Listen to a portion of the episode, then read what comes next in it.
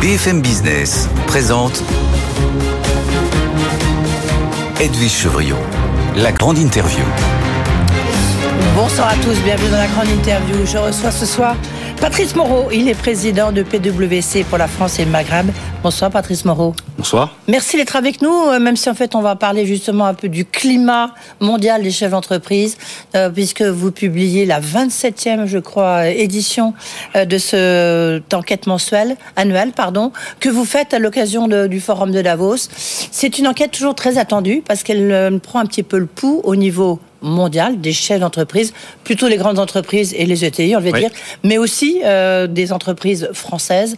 Et on verra qu'il y a un peu, un peu une sorte de dissonance entre hmm. le climat euh, en France, le climat à l'extérieur, et puis en plus une dissonance entre les économistes et les chefs d'entreprise. C'est ça qui est aussi intéressant, parce qu'il y a le fameux Global Risk Report qui, a été publié tout à l'heure à Davos, et qui montre que l'année 2024 devrait être une année incertaine, des inquiétudes de la part des économistes. Et vous, dans votre enquête, globalement, on peut dire que non.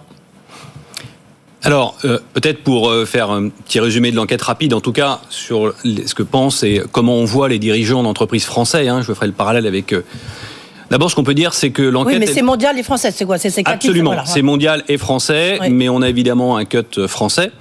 Donc, ce qu'on peut dire, c'est que les dirigeants aujourd'hui, ils sont, on va dire, lucides, ils sont résilients, ils sont pragmatiques dans un monde qui est quand même en crise permanente.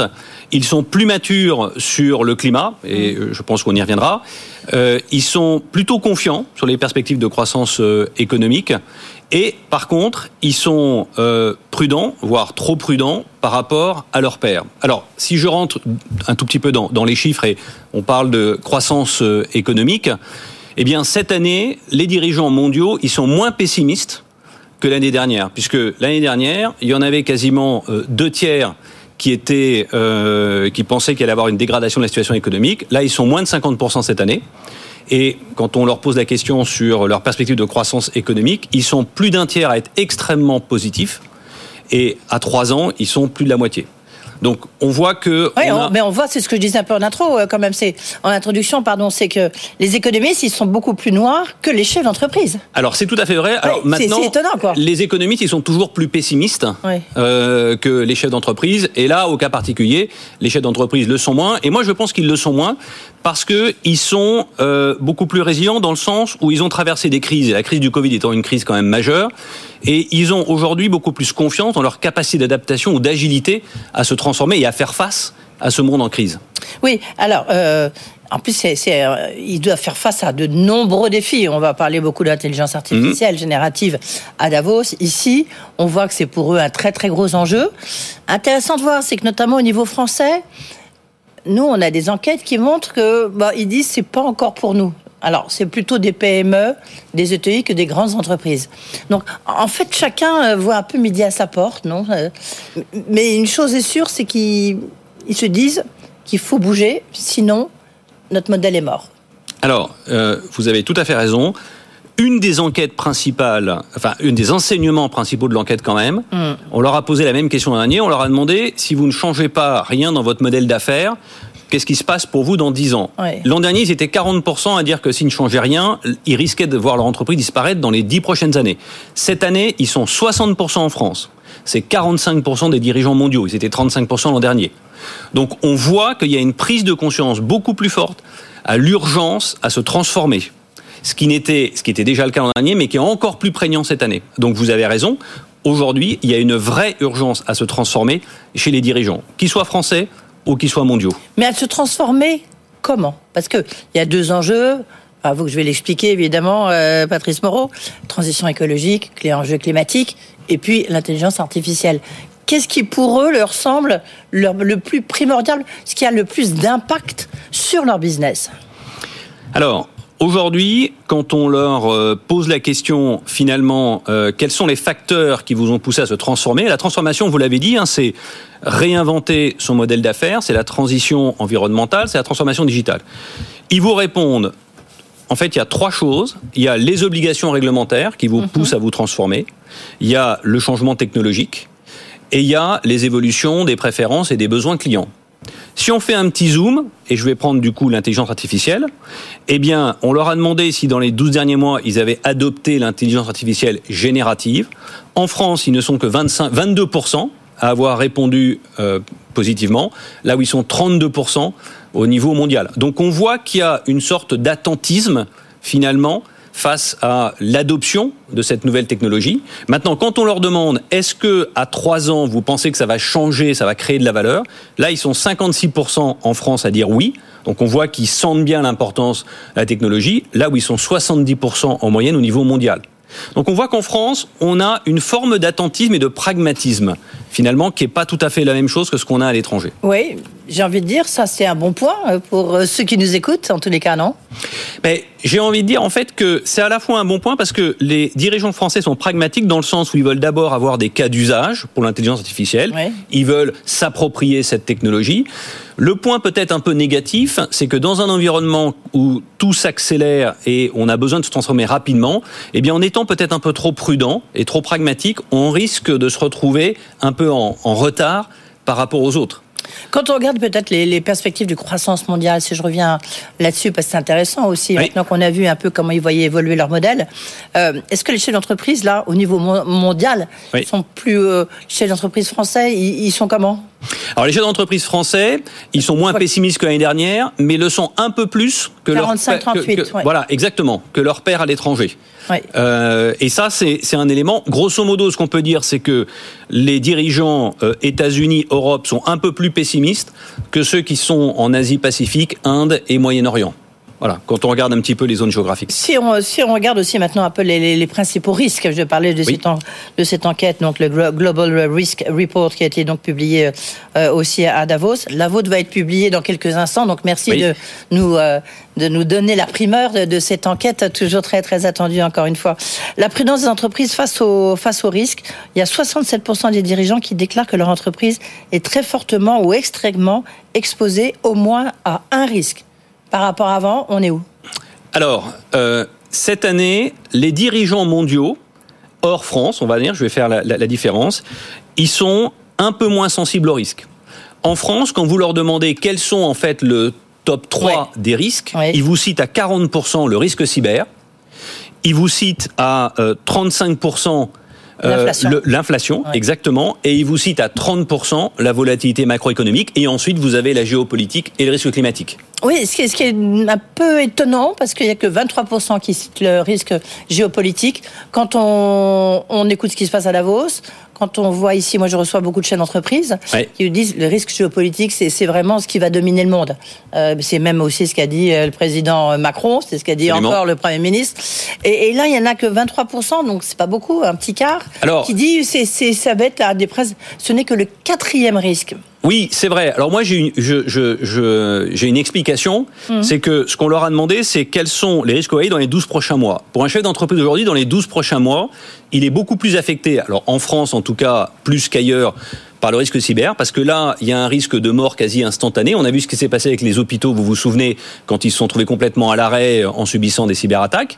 L'inflation, ça c'est direct, voilà. Et puis l'incertitude, la volatilité macroéconomique, ça aussi, ça. Donc on est en fait dans une dualité entre court terme et moyen long terme.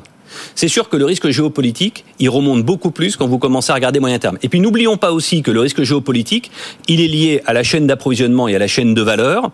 Or, depuis la crise Covid, eh bien, les dirigeants ont quand même beaucoup travaillé sur leur chaîne de valeur, leur chaîne d'approvisionnement, pour justement limiter ce risque. Oui, euh, ça, ça c'est au niveau français. Si je regarde au niveau français mondial, au niveau mondial aussi, c'est à peu près c'est à peu près la même chose. Sauf qu'au niveau mondial, les dirigeants citent moins, c'est-à-dire qu'ils sont plus à citer entre 20 et 25% là où en France on est à 40, 38. Donc ce qui me fait dire que les dirigeants français sont peut-être plus sensibles au risque euh, qu'à l'international. Ce qui, est, ce qui est un peu étonnant, c'est que les changements climatiques, ce n'est que 20 euh, 20% considèrent que c'est un risque on aurait pu croire que c'est beaucoup plus, non? Alors je reviens à la dualité entre court terme et moyen terme. Quand vous leur demandez quels sont les facteurs de changement à 3 ans, le risque climatique, vous en avez 53% qui le citent. En France. Euh, à l'international, c'est 30%. Et d'ailleurs, c'est un des éléments, quand je disais euh, au début de l'entretien que euh, les dirigeants français sont plus matures sur le sujet du climat, là, on le voit très clairement par rapport à leurs homologues à l'étranger. Alors ça, là, on est sur les entreprises face aux risques. Mais vous avez aussi posé la question sur les menaces qui pèsent sur les entreprises au niveau mondial. Là, la première préoccupation, la principale menace, différence entre menace et risque, c'est quoi du reste? Bah, là, ce que vous avez, c'est plutôt, euh, je dirais, euh, les freins finalement à la transformation, parce que euh, l'axe de l'enquête, elle, a, été beaucoup tournée autour de l'urgence à se transformer. Donc, on leur a demandé finalement, c'est quoi les freins à la transformation Et parmi les freins à la transformation, ben, vous avez la réglementation. la réglementation, ah, c'est toujours un des freins, voilà, qui est cité très souvent. Et puis après, vous avez ben, l'insuffisance de ressources financières voilà, de moyens. Vous avez aussi le manque de talent ou de compétences. Euh, vous avez peut-être le manque de technologie également. Voilà, ça, ce sont véritablement les freins euh, aujourd'hui qu'on peut qu'on peut qu'on peut avoir. Et il y a toujours l'inflation, c'est vraiment euh, ce qui est euh, intéressant. Si on regarde le, tiens, juste une petite parenthèse. Oui. La, la, la France, a toujours reste toujours un des pays les plus attractifs d'Europe? Alors, dans l'étude, elle ressort en septième position. En Europe, au niveau européen? Au niveau, alors au niveau ah mondial, ah, pas au niveau européen.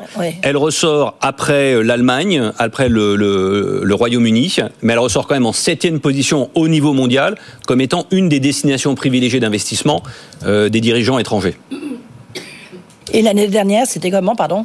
L'année dernière, on était en pareil, en septième ou huitième position. Ça n'a pas beaucoup évolué. C'est un petit peu contradictoire avec le, le, le, tam tam ambiant où on nous explique demain, euh, euh on recevra Pascal Cagny euh, en direct de Davos, euh, l'ambassadeur aux affaires internationales, enfin pour les investissements internationaux. On a l'impression que la France est la première terre d'asile pour les investissements étrangers. Ah ben, vous, vous nous dites, bah non, visiblement, c'est le septième. Oui, mais enfin, je pense que quand on regarde en Europe, il faut quand même se réjouir que c'est une des premières destinations, quand même, euh, à part l'Allemagne, euh, dans lesquelles. Oui, mais on euh, pensait être passé devant l'Allemagne. Vous, vous nous dites que non. Alors, en tout cas, c'est ce qui ressort de l'enquête. Voilà. Moi, je dis pas non, je dis c'est ce qui ressort de l'enquête. Les États-Unis sont, voilà, si on fait le, top 5, c'est quoi? Bah, vous avez États-Unis, vous avez Royaume-Uni, vous avez le Royaume-Uni aussi, l'Allemagne. Euh, et alors après, je, je ah là comme ça, je sais plus. C'est ah oui. intéressant, c'est un peu déconcertant, j'ai envie de dire, non, par rapport à à ce qu'on peut, on aurait pu penser. Reste maintenant peut-être en, conclusion quand même, euh, c'est le qu'est-ce que qu'est-ce que vous vous en déduisez au niveau des entreprises? Qu'est-ce que vous en déduisez? On parlait en introduction ce besoin, cette nécessité de transformer leur modèle. Oui. Mais donc, quelle est l'urgence? Qu'est-ce que vous, vous analysez en tant que patron de Price pour la France et le Maghreb? Ben, Moi, déjà, un point très positif, c'est que les entreprises aujourd'hui et les chefs d'entreprise, aujourd'hui, ils ont effectivement le sentiment qu'il faut absolument se transformer et rapidement. Quand on leur a posé la question, est-ce que vous avez mené des actions de transformation dans les cinq dernières années, ils sont 84% à avoir répondu positivement. Mmh. Donc on voit aujourd'hui que la transformation, et c'est lié aussi à l'investissement. Parce que aujourd'hui, les chefs d'entreprise, ils vous disent pas, on va arrêter les investissements. Ils vont continuer à investir. Et ça, c'est un point important. Et moi, ce que je retiens également, c'est, et là, pour une fois, moi, je suis très fier, en fait, d'être un dirigeant français, parce que aujourd'hui, ben, la France, elle est plutôt en avance sur les mesures climatiques. Aujourd'hui, vous oui, avez. mais on voit bien que c'est, en tous les cas, c'est pas ça qui est, c'est pas ça qui est en tête de leur priorité, les principales menaces. Alors pas à court terme, à moyen terme, ça redevient dans les priorités. C'est mm. vraiment un levier pour eux de transformation. Donc c'est plutôt positif. Le, il y, a, encore un chiffre qui m'a frappé, c'est que 83% des dirigeants français se déclarent freinés par un facteur au moins, seulement 68% des dirigeants mondiaux. Le facteur, c'est quoi? C'est la bureaucratie, la technocratie en France? C'est quoi? Alors en fait, c'est très intéressant parce qu'ils sont à la fois, les dirigeants français, en top des euh, facteurs qui permettent la transformation. Ils citent la réglementation et ils citent aussi en frein la réglementation. Donc on est parfaitement dans le paradoxe français, c'est-à-dire que la réglementation, elle pousse, elle accélère la transformation et en même même temps, bah, on n'aime pas euh, avoir trop de réglementation. Ce qui est intéressant, bah, quand j'ai discuté avec un certain nombre de dirigeants, c'est qu'aujourd'hui, ils prennent de plus en plus la réglementation comme étant un facteur de transformation et qu'ils l'intègrent dans leur stratégie pour mieux l'anticiper et moins le subir. Bah, et ça, c'est un élément positif. Oui, mais on le voit même au niveau euh, européen. Enfin, c'est le rôle de l'État, du reste, de, l'Europe de fixer un cadre dans lequel euh, les entreprises ensuite euh, prennent des décisions et en tirent les, décisions pour, leur, pour les investissements futurs. Prenons l'exemple de la CSRD, qui est le fameux reporting de durabilité et qui va être mise en place à partir de, de, de, de 2025. C'est une réglementation extrêmement lourde, très complexe. Très complexe. Mais en même temps, il faut en tirer, et les dirigeants aujourd'hui, je pense, le font, une opportunité pour euh, réfléchir à leur stratégie justement de transformation de leur modèle d'affaires et de définir quelles sont les priorités à mettre en œuvre par rapport à ça. Euh, Philippe pour une question, Patrice Moreau, pardon, une question euh, peut-être pour conclure. Vous dirigez un des plus grands cabinets d'audit, de conseil, du moins sur la France et le Maghreb. Euh, si vous écoutez BFM Business, on parle tout le temps d'Atos, de casino, euh, de, bah, de comptes, d'endettement on ne sait plus exactement euh, où est-ce qu'on en est, qu'est-ce qui se passe. Ça n'a pas été suffisamment contrôlé. Il y a un problème de, de modèle justement pour les grands cabinets d'audit. Est-ce que vous n'avez pas votre part de responsabilité lorsque vous voyez ces dossiers Et je ne sais pas si vous êtes dans Atos, si vous êtes dans Casino? C'est pas ma question, mais vous, vous la comprenez bien. Alors écoutez, moi pour ces deux clients, en tout cas, je suis très heureux parce qu'on les accompagne dans leur transformation, on les accompagne potentiellement dans leur restructuration. mais pas dans leur audit. Voilà, mais pas dans leur audit. Hein. Heureusement pour vous. Mais enfin bon, la question elle reste vraie.